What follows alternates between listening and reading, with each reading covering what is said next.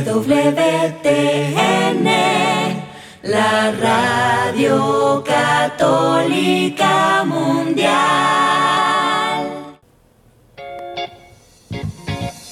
Desconéctate del mundo y conéctate con Dios.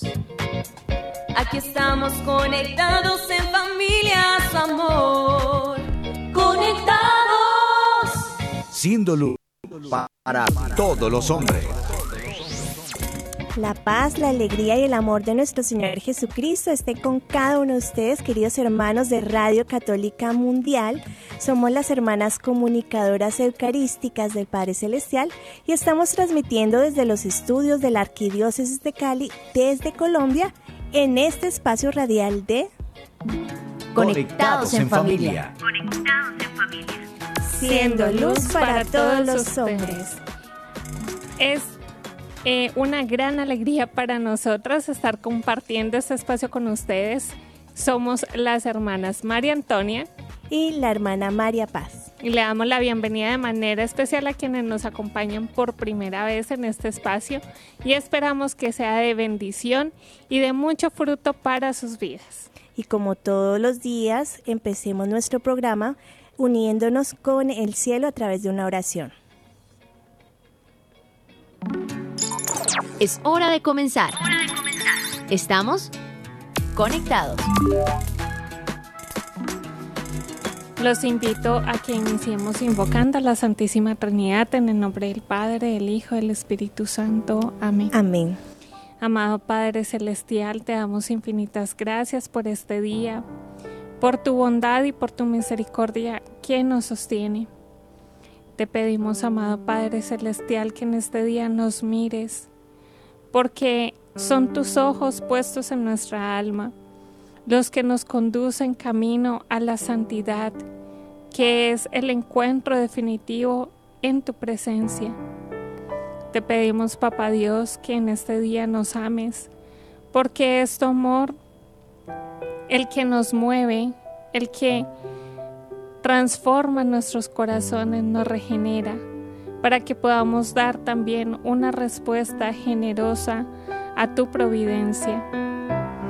Te rogamos, Papá Dios, que en este día no sonrías, porque de esta manera, sintiendo tu contento en nuestras almas, podremos seguir el camino que desde toda la eternidad has pensado para cada uno de nosotros. Te suplicamos también, amado Padre Celestial, que nos sanes, porque siendo tu amor el sustento de nuestras almas, será el que sane nuestras heridas, como suave ungüento que cicatrice lo más profundo de nuestro corazón. Te pedimos que en esa sanación que obres en nosotros, nos otorgues la fuerza para vencer todas nuestras debilidades, para entregártelas, para vencer todos nuestros vicios, para liberarnos de toda la esclavitud que ocasiona el pecado en nuestros corazones. Te pedimos, Papá Dios, que nos guíes, porque si tú lo haces, podremos caminar confiados y seguros por las sendas que nos conduzcan hacia la patria eterna. Te suplicamos que nos utilices para que seamos instrumentos de caridad, esperanza y luz para cuantos nos rodean. Y si es preciso, y en tu bondad y por tu misericordia, corrígenos, porque sabiendo que estamos en tus manos, podremos regresar al camino que nos has trazado. Y todo esto te lo pedimos por intercesión de María Santísima, que es tu hija predilecta, que ella sea la que nos ayude a configurarnos más con tu Hijo Jesús, a complacerte con una conducta cariñosa y a irradiar la luz, la fuerza y el amor de tu Santo y Divino Espíritu. Ruega por nosotros, Santa Madre de Dios, para que seamos dignos de alcanzar las promesas y gracias de nuestro Señor Jesucristo. Amén. Tu batería está cargando. No te desconectes. Queridos hermanos, con la bendición del Señor iniciamos nuestro programa ya en la recta final de esta hermosa temporada en donde hemos tocado todo el tema de la oración llamada Habla Señor que tu siervo escucha. En, en el día de ayer hablábamos sobre la importancia de iniciar procesos de sanación y liberación porque son ellos los que nos van a restaurar el alma y nos ayudan a vivir con libertad y nos ayudan a avanzar en este camino espiritual. Así es, entonces sabemos que no podemos tener un corazón laxo, porque Jesús no nos invita a eso, al contrario, Él nos invita a dar lo que es justo a Dios y a dar a los hombres lo que es de los hombres. Entonces, también tener la conciencia de que somos templos del Espíritu Santo y que así como Jesús tuvo la firmeza para amarnos, para perdonarnos y para hacer la voluntad del Padre, Él nos está invitando también a que dispongamos nuestro corazón para que pueda hacer su obra. Y el tema que tenemos preparado en el día de hoy es una continuación del tema de ayer. ¿Por qué? Porque iniciamos ayer hablando sobre la sanación y la liberación y hoy vamos a adentrarnos en lo que es el exorcismo. Ese es el tema del día. Así que los invito a que comencemos meditando una frase de nuestra espiritualidad.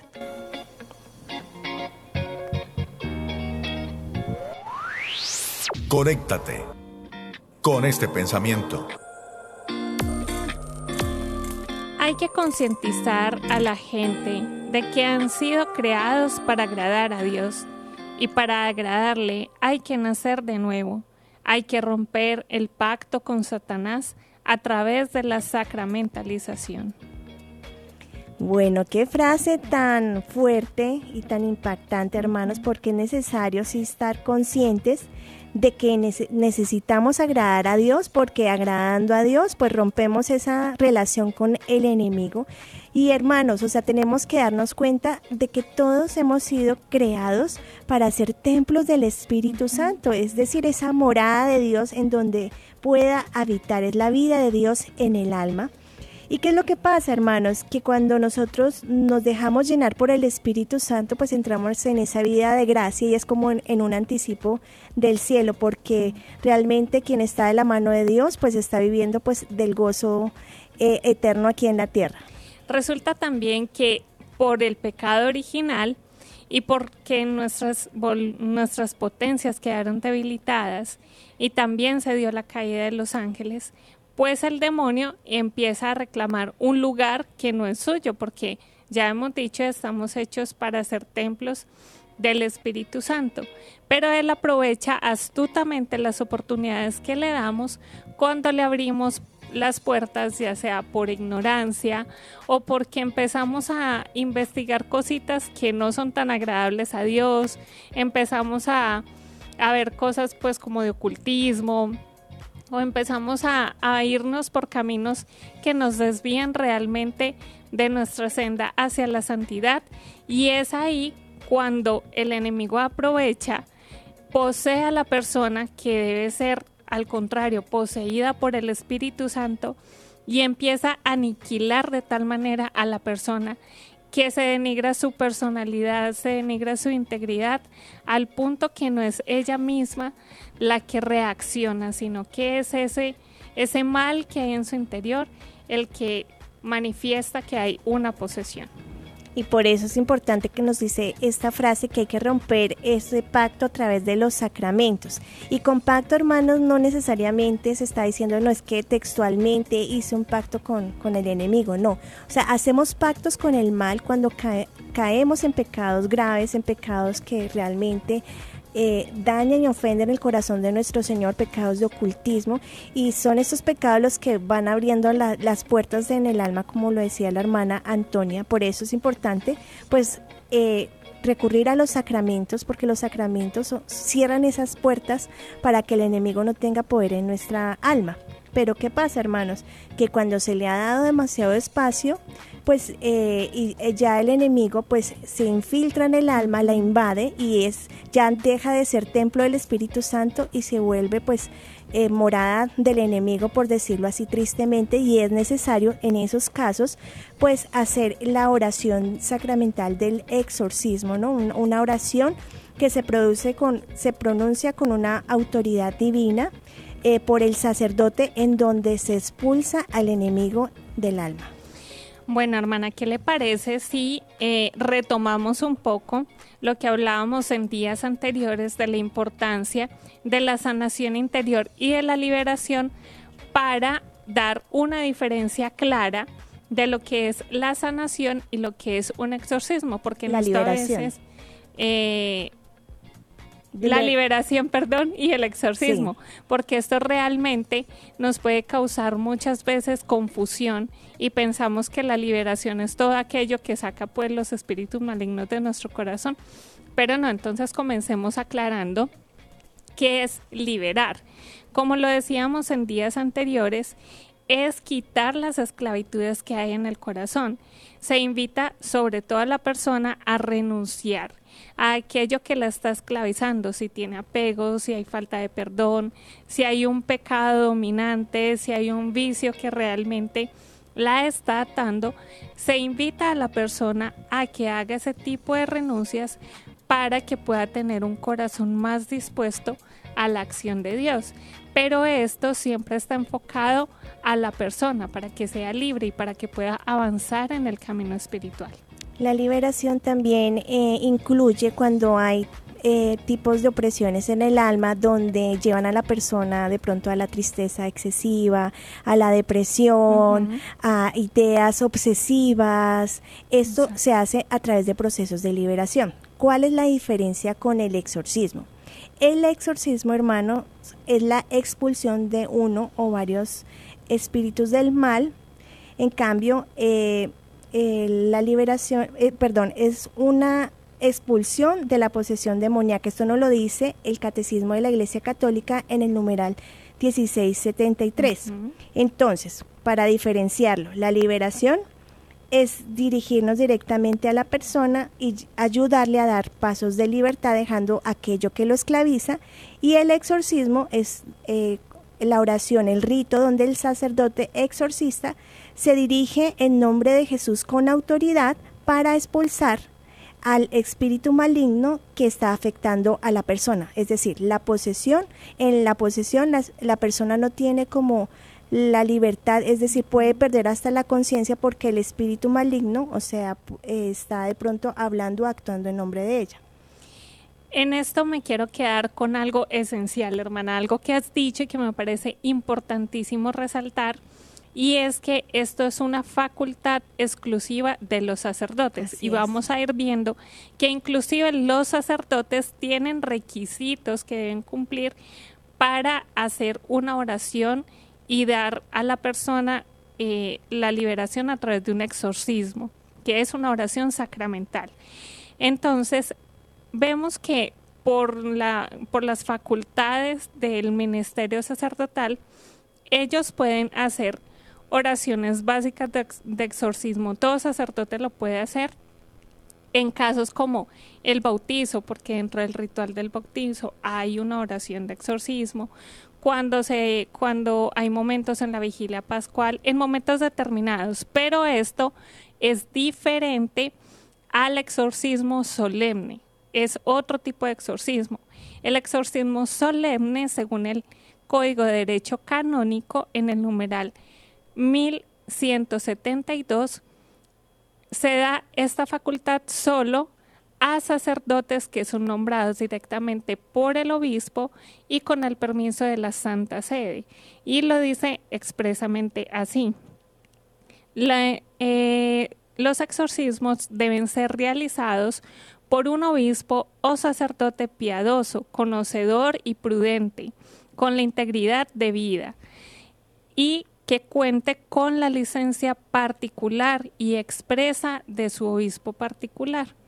Entonces vemos, hermanos, que aunque todos los sacerdotes por el orden eh, por el orden ministerial tienen, tienen la facultad de poder orar y bendecir, el exorcismo solemne solo se le concede a aquellos que reciben una formación dada expresamente por la Santa Sede, que tienen los permisos, que se ha visto su idoneidad para realizarlo y que también ellos pueden contar con la ayuda de otros laicos, pero eso lo vamos a ir desglosando siempre que estén también capacitados. No es que aquí ya todos podemos hacerlo, no. Por eso lo hacemos con tanto énfasis, porque en esto podemos caer muchas veces en, en errores que pueden ser fatales porque pueden llegar a contaminar el alma por imprudencia. Entonces, por eso hacemos tanto énfasis en este aspecto. Como usted lo decía, hermana, eh, los laicos no pueden realizar exorcismos, o sea, pero entonces sí pueden apoyar a un, ministerio eh, de exorcismo al sacerdote con oración de intercesión. Es necesario que esté siempre bajo la guía del sacerdote y, y que estén como bajo esa obediencia preparados bien en ese ministerio, también se pueden preparar en el ministerio de liberación, eh, pero orientados con con pues de la mano con el sacerdote porque ellos también tienen como esa potestad y también como el discernimiento para mirar qué es lo necesario en cada caso. Es necesario también ver que pues el laico que apoya estos ministerios sea prudente, tenga una formación y sobre todo, hermanos, una vida coherente de fe. ¿Por qué? Porque al tener una vida coherente de fe no tiene puertas abiertas al enemigo porque por ejemplo si, si está viviendo un, ministerio de liberación, pero también lleva una vida como oculta, por decirlo así, pues está abriendo unas puertas enormes al enemigo y en, un momento a otro también puede verse contaminado y afectados por el espíritu del mal. Entonces es necesario que pueda estar en, esa vida coherente. recuerdo una anécdota que escuché, hermana Antonia, de un laico que apoyaba un ministerio precisamente de exorcismo y resulta que en el exorcismo el eh, espíritu maligno le dijo al laico todos sus pecados, o sea, le sacó todo a la cara delante de todas las personas que estaban ahí, precisamente porque no pues no tenía esa, eh, no recurría frecuentemente a la confesión, porque pues con la confesión el enemigo no tiene conocimiento pues de, de nuestros pecados, por eso es necesario como esa vida recta en el Señor, en estos ministerios. Lo importante que es la vida sacramental en todo esto, hermano, la oración y la fe en que es Cristo quien hace la obra, ni siquiera es tanto en sacerdote, porque en sacerdote lo hace en nombre de la iglesia, en nombre de Cristo. Vemos en, este, en estos dos apuntes que hemos hecho la gran diferencia entre el exorcismo y la liberación. Y es aquí muy importante resaltar que en cuanto al exorcismo solemne, se requiere la bendición para el ministerio, tanto para el laico como para el sacerdote, que es lo que hemos dicho en estos dos apuntes.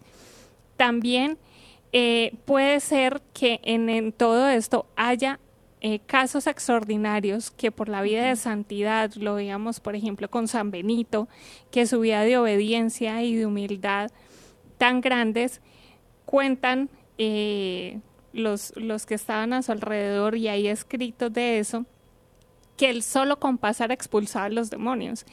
Pero esos son casos sumamente extraordinarios. Lo ordinario es que sea un proceso, hermanos. Y por eso es la iglesia tan exigente en este sentido de dar la licencia solo a ciertos sacerdotes y a ciertos laicos, porque precisamente se debe llevar un orden en esto, ¿sí? La iglesia en eso es muy consciente y ayuda precisamente en el discernimiento, porque muchas veces se confunde temas de posesión con otro tipo de situaciones como pueden ser enfermedades de orden psiquiátrico, que ya lo vamos a ver más adelante, pero entonces la iglesia en su sabiduría permite esos procesos y puede ser corto el proceso como puede extenderse y esto en esto hay que tener mucha fe, mucha oración y mucha paciencia. Bueno, ¿qué les parece si hacemos una pausa a ese tema tan interesante y vamos a nuestro Viviendo el Hoy diciendo juntos, Padre, que todos seamos una sola familia para, gloria tuya. Conéctate con nuestra iglesia. Con la realidad del mundo. Con nuestros hermanos, necesitados. Conéctate con verdadera caridad fraterna. Caridad fraterna. Estamos en Viviendo el Hoy. Conectados. Bueno, queridos hermanos, los invitamos a que participen de este programa llamando a nuestras líneas telefónicas desde Estados Unidos al 866-398-6377 y fuera de Estados Unidos al 1205 271-2976. Pueden llamar eh, a darnos sus inquietudes, sus testimonios, compartir sobre el tema. También pueden escribirnos a través de nuestras redes sociales. Estaremos pendientes de todos sus aportes. Hermana Antonia, ¿qué quiere compartirnos en este día? Bueno, yo quiero traerles unos apuntes muy interesantes de un psiquiatra eh, con respecto pues a todo esto que estamos viendo, pero también con respecto a las enfermedades que están de moda en, este, en esta época que vivimos. Eh, les voy a hablar de algunos apuntes del doctor Enrique Rojas. Él es psiquiatra, pertenece a la Comisión de Psiquiatría de Madrid y además es escritor, tiene varios libros, es católico, entonces es eh, sus escritos son enriquecidos por su vida de fe y su coherencia de vida cristiana. Y se lo recomiendo porque realmente es muy interesante todo lo que él dice.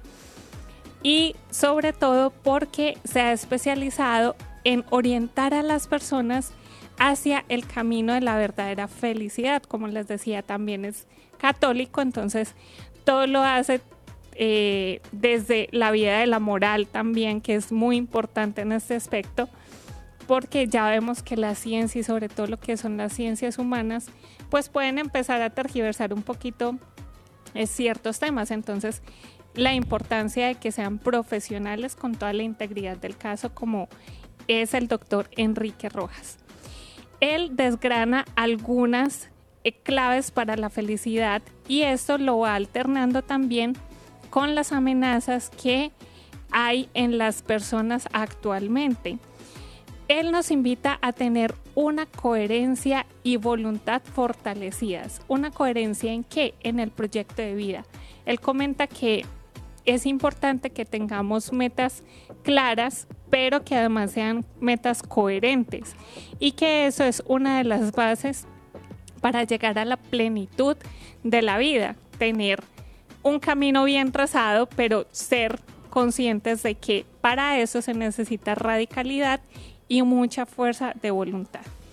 Les voy a dar unos apuntes sobre todo con respecto a la ignorancia espiritual, porque él dice que es una enfermedad que impera en la sociedad actual y que es un real escándalo, porque dice que esto ha dado paso a las grandes pestes del siglo XXI como son el divorcio, la ideología de género y el individualismo que se han ido entretejiendo con un profundo hedonismo que es eh, la supremacía del placer sobre todo el, orden humano, el consumismo, la permisividad y el relativismo. Cuenta además em, el doctor Enrique en muchos de sus libros cómo dar alerta a estos problemas, pero también brindar soluciones. Y explica que todo esto se ha empezado a engendrar no ayer, sino que empieza desde mediados del siglo pasado, sobre todo con la Revolución Francesa de mayo de 1968 y con la reciente Revolución Sexual del año 2000 en el que se borra el término sexo para transformarlo en el término género. Entonces le explica que al poner la palabra género, entonces tú ya no tienes una biología determinada que eres hombre o mujer, sino que es como te percibas. Si te percibes eh, con atrayente al mismo sexo, si te percibes homosexual, si te percibes bisexual, todo eso eh, conjugado con el relativismo, pues hace que las personas empecemos a denigrarnos progresivamente hasta que realmente nuestra dignidad brilla por su ausencia. Él también habla del grave drama que unido a la ideología de género es la disforía de género. que realmente esto? Pues que todo lo que percibe neurológicamente el ser humano por toda la contaminación que hay en los medios de comunicación, en la sociedad, eh, pues genera esta disforía de género, que es realmente que tú no te percibes de ninguna manera, sino que te percibes como te dicen que te tienes que percibir, pero que realmente pierdes como, como esa identidad biológica. Él también dice que la mayoría de los casos que terminan en cambio de sexo, pasado un tiempo la persona llega a la conciencia de que ha cometido un error y esto al ser psiquiatra él ha atendido muchísimos de estos casos termina arrepintiéndose pero pues ya no pueden volver atrás porque es algo que ya ya han hecho procedimientos quirúrgicos que es muy difícil hacer pues como un retroceso acá. Cuenta también que es muy importante tener claro cómo nos afrontamos a la muerte, porque hay situaciones que realmente no podemos evitar, que es necesario que aprendamos con una adecuada educación emocional poder afrontar, pero que esto en definitiva le va dando al ser humano la capacidad de madurar y la capacidad de poder amar como se debe, porque él, él habla y junto con sus hijas, que son la doctora Marian Rojas Estapé, que también le recomiendo sus escritos, y su hija Isabel Rojas Estapé, pues en conjunto han llegado a dar muchos talleres con respecto al tema del amor, porque él dice que es un término que en estos tiempos está completamente desdibujado. Entonces estas son algunas claves y apuntes que nos da el doctor Enrique Rojas y que les recomiendo si pueden buscar sus escritos. su último libro eh, se llama Todo lo que tienes que saber sobre la vida y son 14 conferencias que él ha dado alrededor del mundo y es como toda la síntesis de toda su experiencia y lo que ha compartido con muchos pacientes alrededor de, del mundo con respecto a estos temas, sobre todo en torno al amor, a la felicidad y a una auténtica formación emocional. Muchas gracias hermana por compartirnos este tema tan interesante. Realmente ah, cuestiona, cuestiona realmente el tema de saber que el mundo actualmente sufre una gran enfermedad ¿no? ¿no? Y no solo en el ámbito psicológico, porque somos, si somos seres integrales hermanos, la parte psicológica siempre va a estar unida a la parte espiritual. Y yo creo que detrás de todo, toda esta ideología, pues también está el enemigo metiendo pues estas ideas, sembrando confusión en el alma de las personas y haciéndoles pensar que, que no, o sea, que son cosas que, que tratando de, borrar esa dignidad de hijos de Dios que todos tenemos en el alma, ¿no? Para, para hacernos parecer eh, otra cosa que Dios no, nos, no, no ha creado en nosotros. Entonces, eh, qué importante conocer a fondo estas temáticas. Bueno, queremos saludar a todos los que están conectados con nosotros a través de las redes sociales de nuestro YouTube, Facebook, también a través de las redes sociales de EWTN y especialmente dar un saludo cordial a todos los que se conectan con nosotros por primera vez y también a aquellos que nos están escuchando a través de Radio Católica Mundial. Hasta aquí nuestro Viviendo el Hoy. Seguimos conectados. Seguimos conectados. Seguimos conectados con el tema del día ¿Qué es el exorcismo? Eh, nos estaba preguntando, aquí es de nuestro canal de YouTube Juan Reyes, si existen signos y síntomas para discernir cuando una persona necesita de exorcismo. Mira, la iglesia es muy sabia y qué buena pregunta nos haces porque nosotros normalmente eh, pues se nos presenta una dificultad o, y de una vez podemos pensar, no, yo es que necesito como un exorcismo, ¿no? De pronto nos vamos muy a la ligera con, con este tema tan importante importante y eh, la iglesia eh, pide un discernimiento de la mano también de un psiquiatra precisamente para mirar si es una enfermedad espiritual o es una enfermedad psicológica, ¿no? Entonces sí se pueden presentar algunos síntomas, digámoslo así, de pronto eh, em, rechazo a lo religioso, hay personas que no resisten estar durante una Eucaristía o el rezo del Santo Rosario, ya, ya les produce como intranquilidad, inestabilidad, se vuelven personas más violentas, irritantes, incluso con una fuerza sobrenatural eh, que de pronto no puede un hombre eh, controlarlo, sino ya tienen entre varios hombres que controlar a esta persona. Sin embargo, es necesario pues hacer ese proceso entre el psiquiatra, pero un psiquiatra católico, hermanos. ¿Por qué? Porque hay psiquiatras que no creen en este tema, pues, del, del demonio, del exorcismo, y de pronto ya de una vez eh, tachan eso como una enfermedad mental. Y lamentablemente, hermanos, Muchas de las personas que se encuentran en hospitales psiquiátricos son personas que necesitan procesos de exorcismo. Entonces, hay que tener cuidado con eso.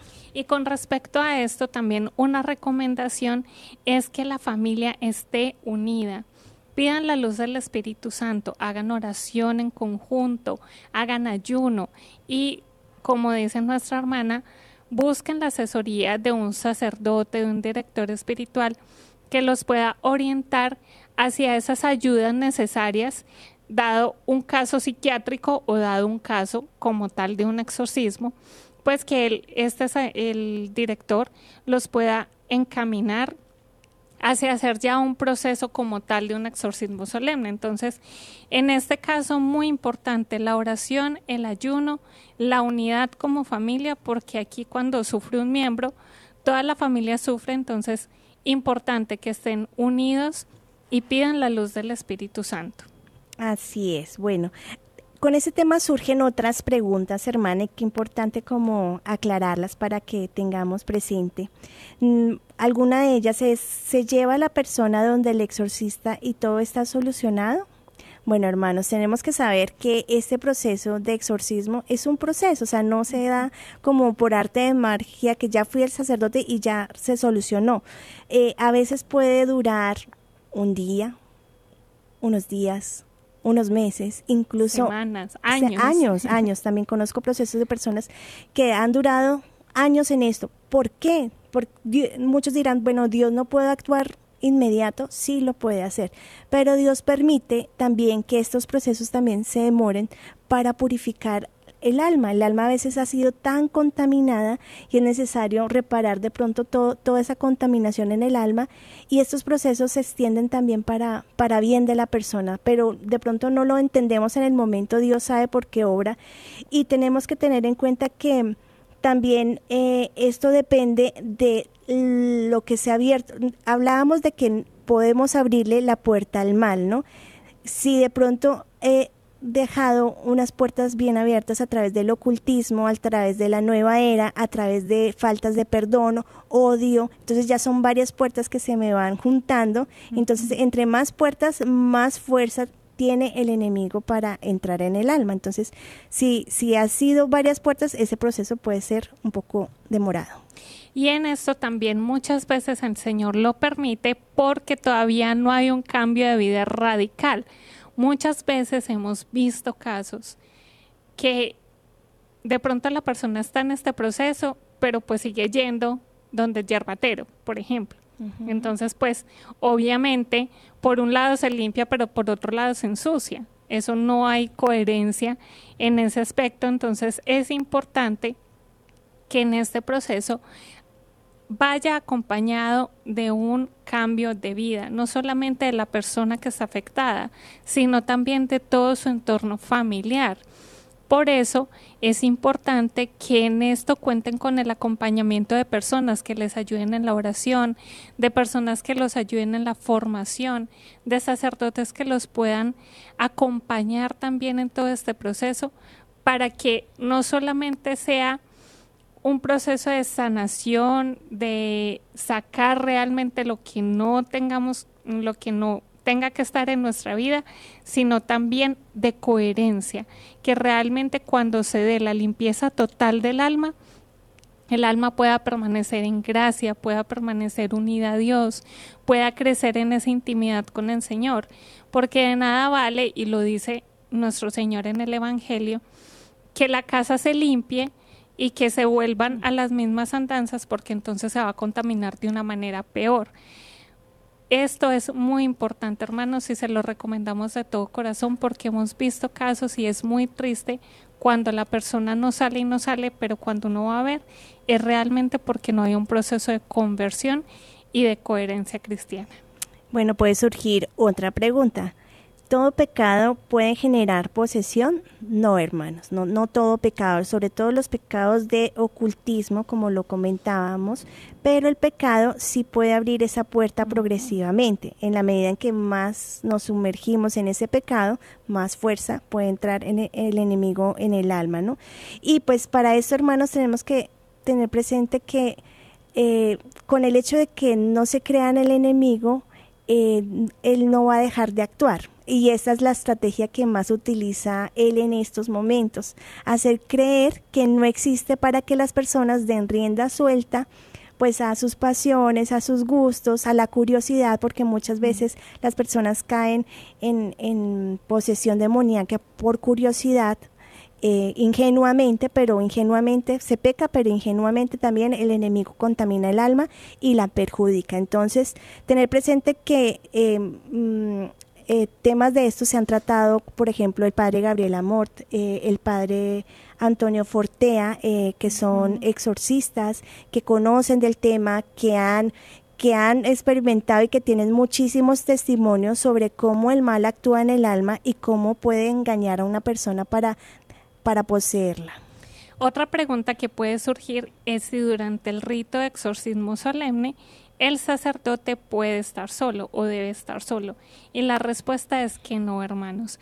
La Iglesia en este sentido recomienda que el sacerdote cuente con la ayuda precisamente de laicos que están formados para acompañarlo en ese ministerio, tanto en los procesos de entrevista como ya en los procesos de exorcismo, se recomienda que en el lugar donde se realicen el sacerdote esté acompañado, sobre todo si son niños o sobre todo si son mujeres, pues se recomienda que esté acompañado de, de mujeres para que no vayan a suceder casos eh, que puedan ser de escándalo, pues también eh, en este sentido. Entonces, es importante sobre todo que estos laicos que acompañen, y ya lo hemos recalcado en la primera parte del programa, estén formados para el ministerio, tengan una coherencia de vida, tengan vida sacramental y tengan la formación pertinente para que se dé un apoyo como debe ser un sacerdote y no que se le dé más trabajo, porque entonces ahí pues pueden suceder procesos de contaminación que son delicados. Entonces eh, siempre se aconseja evitar que el sacerdote esté completamente solo. Bueno, también otra recomendación que se hace es que el exorcismo se practique sobre todo en, en capillas, ¿no? ¿Por qué? Porque está la presencia de Jesús sacramentado y la presencia de nuestro Señor tiene muchísimo poder, entonces es necesario que no se haga en cualquier lugar porque de pronto también eh, ese lugar puede quedar contaminado con eh, la presencia del mal. Otra pregunta es si nosotros podemos hacer las oraciones que están recogidas dentro del, dentro del rito de exorcismo. La respuesta es que no, hermanos, y en esto la iglesia es muy contundente y hay expresamente un documento de normativas con respecto al exorcismo. Y en uno de sus numerales se explica lo siguiente, no explícito para los fieles cristianos utilizar la fórmula de exorcismo contra Satanás y los ángeles apóstatas, contenida en el ritual que fue publicado por, donde, por orden del sumo pontífice León XIII. Mucho menos les es lícito emplear el texto entero de este exorcismo. Los obispos deben procurar amonestar a los fieles sobre este asunto si están cayendo en esta falta, porque es delicado, hermanos. Esto, como lo decíamos al principio y lo recalco, debe ser solo potestad de un sacerdote que tenga el permiso expreso del obispo del lugar y de la Santa Sede. Y es que realmente si un laico eh, se pone de pronto eh, a, interpelar a los espíritus malignos directamente con, este tipo de oraciones, es muy posible que esta persona pues también se vea perjudicada espiritualmente. Eh, ¿Qué podemos hacer como laicos? ¿Qué pueden hacer las personas para poder de pronto... pues no interpelar directamente al enemigo, sino más bien usar como una protección en el alma. la Iglesia Católica ha dado varios recursos que podemos tener, están los sacramentales, el agua bendita, la, sal exorcizada, el aceite exorcizado, también está el escapulario, incluso pues también pues los sacramentales que es lo más poderoso, ¿no? La confesión frecuente, eh, las obras de caridad, la comunión, la, Eucaristía. Nos decían por acá en, en, el chat que la Eucaristía pues tiene mucho poder y, y, es verdad. También nos dice José Francisco que el ayuno y oración y la palabra de Dios nos lo dice, que hay demonios que solo salen con ayuno y oración y es verdad. Tenemos muchas armas de pronto para poder protegernos de, de que el mal de pronto pueda repeler en nosotros y también pueda eh, llegar a afectar a nuestra familia, a nuestros seres queridos. Está la oración a la sangre de Cristo, una oración muy poderosa en donde podemos encomendar pues a cada uno de los miembros de nuestra familia para protegernos de, las acechanzas del maligno. Entonces, esto sí lo podemos utilizar para poder tener armas eh, contra el demonio. Hermana, ¿qué tal si vamos a una pausa musical ya una vez eh, respondiendo estas preguntas que nos surgen a todos como cristianos? Eh, por este tema. Pero antes digamos, Padre, que, todos te conozcan y te amen.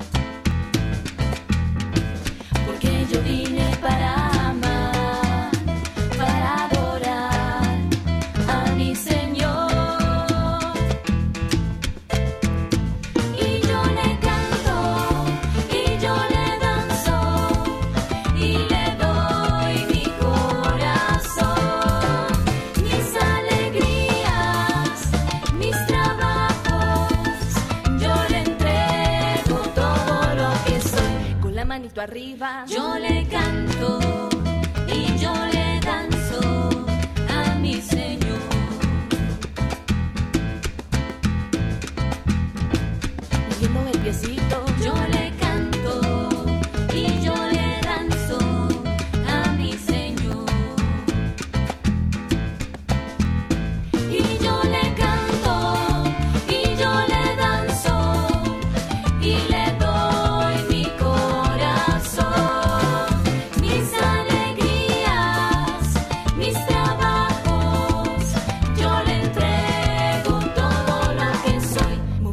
cabeza. Yo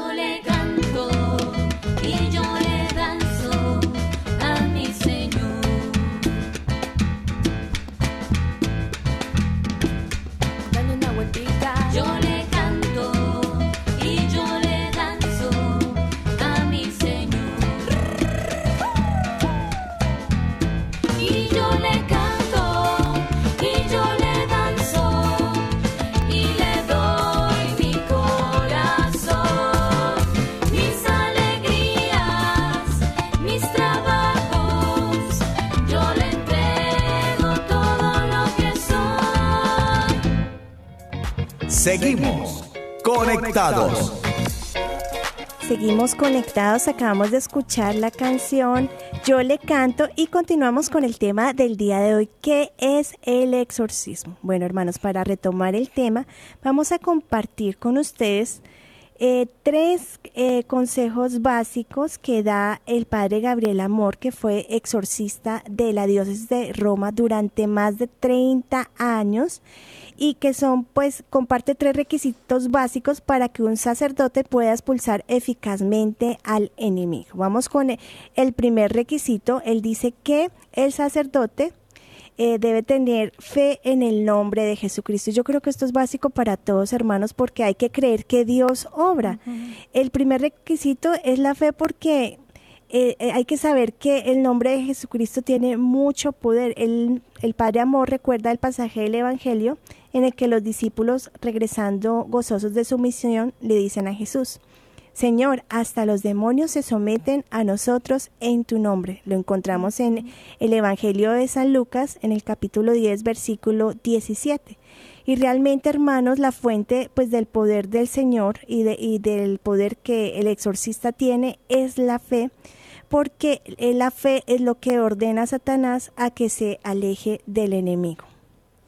Bueno, el segundo tip o consejo del padre Gabriel Amor es la confesión y lo hemos repetido. Yo creo que eso les tiene que quedar muy claro, que la confesión tiene muchísimos frutos para el alma y especialmente en este proceso porque es la que cierra todas las puertas al demonio, hermanos.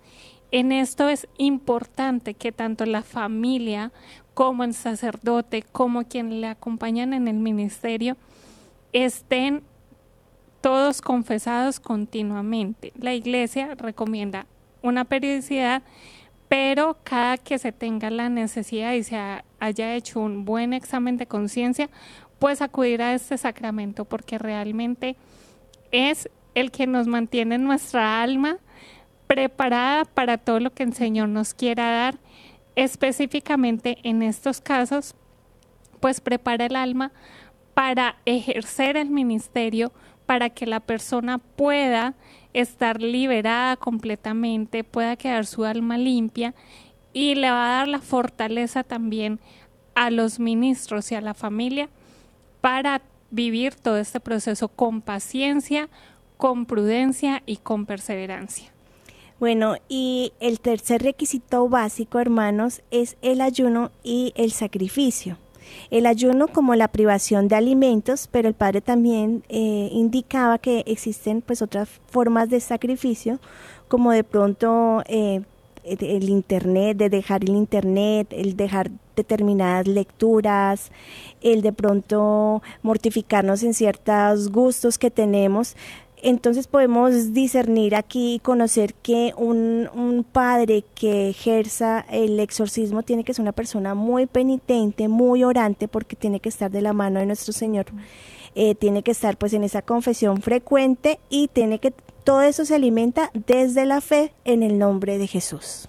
Bueno, y queremos como conclusiones darles algunos de los signos que se utilizan en el ritual del exorcismo solemne porque nos parecen hermosísimos y porque son signos a los que todos tenemos acceso. Recordemos, el exorcismo solemne solo lo hace el sacerdote, pero es muy hermoso ver que con signos que son ordinarios para todos, el Señor derrama su gracia sobre estas almas que están en este proceso de exorcismo. El primero de ellos es la bendición y la aspersión con el agua bendita Después de que se hace la lectura del Evangelio, de los Salmos y eh, se inician las oraciones en, en el momento del rito del exorcismo, el sacerdote bendice y asperja el agua sobre la persona que está en este proceso.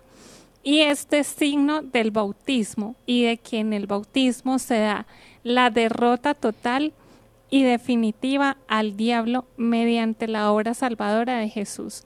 Es un signo hermosísimo, recordemos que en todo sacramento son signos visibles de una realidad invisible. Entonces es hermoso ver que el agua bendita nos recuerde ese momento en el que somos sumergidos en la pila bautismal y que somos regenerados y restaurados y se derrama sobre nosotros la gracia bautismal.